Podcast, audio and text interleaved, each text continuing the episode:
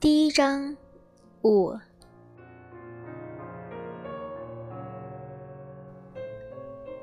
毫无疑问，许可是一位十分有礼貌的房客。他吃了一餐我爸爸做的饭之后，赞不绝口，马上要求再加两千块，算是搭伙。他出手这么豪阔，弄得我爸爸有点诧异，连忙的推脱道：“你给的房费已经足够了，我如果在家，你只管一块儿吃，家人也只是添一双筷子而已，用不着加钱。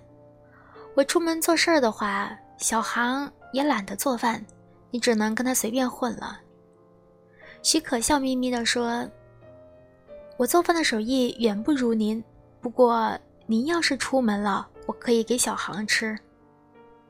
那谢谢你了，何伯，您的工作要经常出门，是做哪行呀？一点杂事儿。”我爸含糊的说道，一转眼看到我和周瑞不约而同的带着一点坏笑看着他。显然对他这个回答大有兴趣，他从来都拿我没办法，可是却不肯放过周瑞，沉下脸说：“喂，你什么时候给我走呀？”周瑞顿时做出一副可怜相：“何伯，我真没地方去。”胡扯！你爸财大气粗的，恨不得买下半个县城，你会没地方去？我也愿意付房租呀！哼，好大的口气！别的没学会，拿钱砸人倒是拿手啊！我又不是开客栈的，许小姐是远道而来的客人，你跑来算什么？周瑞看了看我，我全当没看到，他只得继续装死狗。何伯，我只住几天就走了，我保证不外跑，把我妈给招来惹您。我爸哼了一声，径直的回到了他的房间。周瑞敲了敲我的头，说：“一点义气都没有。”放心吧，我爸要面子，当着徐姐姐的面不会硬赶你走的。许可微笑道：“何伯人真好。”周瑞点头不迭：“对对对，何伯又善良又仁慈，是百里挑一的大好人。”你讲这么大声也没用。万一你妈知道你在这儿，我比了一个杀气腾腾的姿势，我就不客气地说，你是硬赖着不走的，请她务必加强管束，不要再放你出来骚扰良家妇女了。这时，我爸又开始拉二胡了。关于他那些风雅的爱好，我也许是略微的夸张，但真不算空口说白话。他会不少的乐器。尤其喜欢二胡，十几年来都是在晚餐加一些小酒，饭后之后拉一些二胡自娱自乐。他在我小的时候教过我乐器，但是我连学校作业都完成的马马虎虎，更是没有耐心练琴。被他催逼就胡扯说，二胡凄凄凉凉、悲悲切切的，特别像流浪的艺人。琵琶弹起来更是天涯歌女。我要学好这些，就可以跟他去搭个班子，到城里迎街卖艺了。正好学也不需要上了，他也只好叹了一口气，说我朽木不可雕也，放弃了教学。我老早就习惯了爸爸的琴声，已经到了听而不闻的地步。一转眼看到许可凝神倾听，他竟然眼里泛起了泪光，我不免有点诧异。他略微有点尴尬，很动听。这首曲子叫什么呢？我回答他说：《独玄操》，又名《忧心曲》，刘天华作曲的，有一种感时伤怀的凄美。我拉不出像样的调子，不过听过的曲目实在不少。独弦操写于日本侵华战乱时期，调子确实很沉重。不过二胡这种乐器就是这样的，哪怕是拉的是良宵，也是一样的伤感，没有什么花好月圆、锦上添花的感觉。秦为先生，听得出来何老先生是有阅历情怀的人。我干笑了一声，觉得这位姐姐对我展现出她过于浪漫的一面不说，还似乎非常擅长的脑补，完全不需要我再添油加醋渲染一些什么，已经把我爸爸想象成骆驼半生不得志，那种古代的隐士之流了吧？简直不知道让人怎么接下一句好。就在这时，有人拍打院门门环。邻居造访一般都是推门自进的，根本没有不速之客的概念。这个时候来敲门，多半是来找我爸爸的。周瑞十分自觉地溜上楼去，来福照例的躺在了檐下，黯然不动。我过去打开院门，一下子定住了。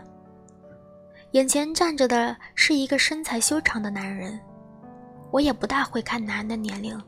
只能够确定他应该不太老，可是也没有周瑞那种青涩感，大约三十岁左右，身材挺拔，有着一张堪称英俊的面孔，穿着米白色条纹，配着深灰色的西裤，就好像时尚杂志上的男模特一般的妥帖。而这种过于走气质般的路线，在本地的居民中不大能出现的。唯一不足的是，嘴唇有点削薄，是感情淡漠之相。哎呀，你看，我的看相癖又发作了。我暗暗地提醒自己，得要打住呀。请问，有一位叫许可的女士住在这里吗？当然，他也只可能来找许可的。不过，我还是多事地问了一句：“你是他什么人？”他打量着我。不过我别的优点倒是没有，但一向在任何的打量下都能做到不躲不避。我是他先生。我的天，真的是天造地设般的一对呀！我在心里赞叹，侧身让他进来，同时扬声地说：“徐姐姐。”许可闻声出来，这两个夫妻站在檐下，一个立在街前，暗阳相对。我识趣的往里走，想着这简直是比电视剧还好看。不过我也不能公然的留在一边看现场呀，对不对吗？我迅速穿过了厅堂，上了阁楼。周瑞已经在窗前端端正正的坐着，我挤开了他，坐了下去，手也支在窗台上，拖着骰子一同往下看。徐可已经走到了院中，两个人站得很近。暮色苍茫，踩着一地的落叶，他们的轮廓同样简洁利落。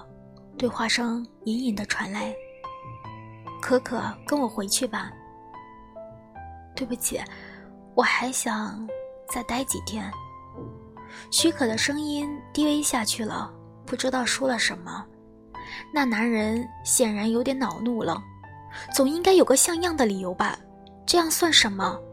如果你是生我的气，不妨直说。老是玩隐而不发的游戏也该够了。我没有什么可生气的。他们沉默了。周瑞附在我耳边问道：“女人是不是很享受这种偷跑了在被追寻不放的感觉？”我白了他一眼：“你瞎猜一些什么东西？”这位徐姐姐一看就是陶家的人妻。非要老公过来哄一哄，撒够娇才敢回去。我看你也才十九岁，别以为自己已经看透女人的心理，够资格去情场打滚了。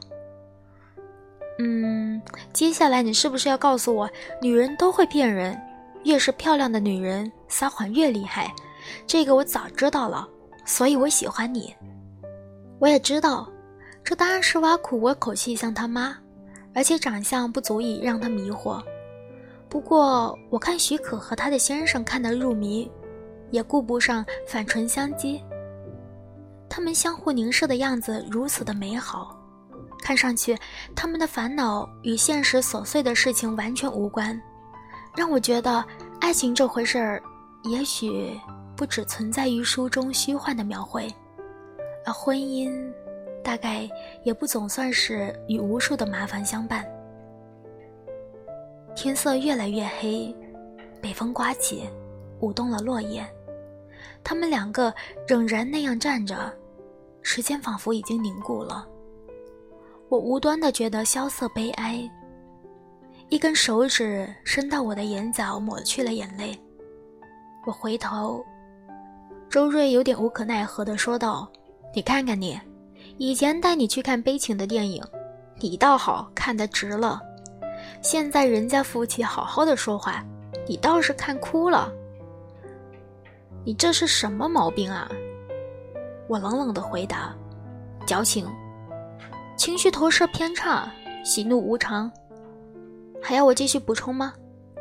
别胡扯了，跟我走吧，小航，你想去哪里都可以，何必困在这个让你不开心的鬼地方呢？我十八岁，从记事起就困在这个镇上，所有人都知道我和别的孩子不一样，他们都能够在茶余饭后把我拿来顺口谈论。不管我是努力学习还是任性妄为，他们都会这样评论我。也难怪他会这样，他们好像早早就预测到我的未来。有一段时间，我是非常想要离开的。可是，这时，许可抬起头来叫我的名字，显然他知道我就在阁楼上。我推开了窗子。他轻声地说道：“我送他去旅馆，晚上关好门，不必等我。”